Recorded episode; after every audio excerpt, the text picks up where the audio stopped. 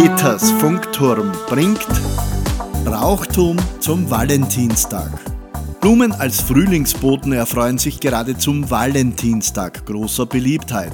Doch ist bis heute ungeklärt, auf wen genau dieser Brauch des Blumenschenkens zurückzuführen ist. Einerseits gab es da den römischen Märtyrer Valentinus, der am 14. Februar 269 hingerichtet worden sein soll. Andererseits hat im 5. Jahrhundert ein Bischof Valentinus gelebt, der 475 in Meran gestorben ist. Die Geschichten dieser beiden Heiligen haben sich im Laufe der Zeit zu einem Lebenslauf vermischt. Jedenfalls hat Valentin der Legende nach jungen Leuten, die ihn in seinem Garten besucht haben, Blumen geschenkt. Und so wurde er als beliebter Trauungspriester zum Patron der Liebenden. Eine andere Theorie bringt den Valentinstag mit der Göttin Juno, der Patronin der Mädchen, die das Licht der Welt erblicken, in Zusammenhang.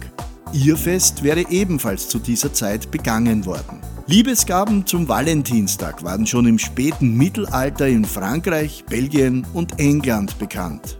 Viel später, nämlich erst 1947, hat das Unternehmen Fleurop den enormen Marktwert dieses Tages erkannt und hat den 14. Februar als quasi Muss-Schenktag für Blumen eingeführt.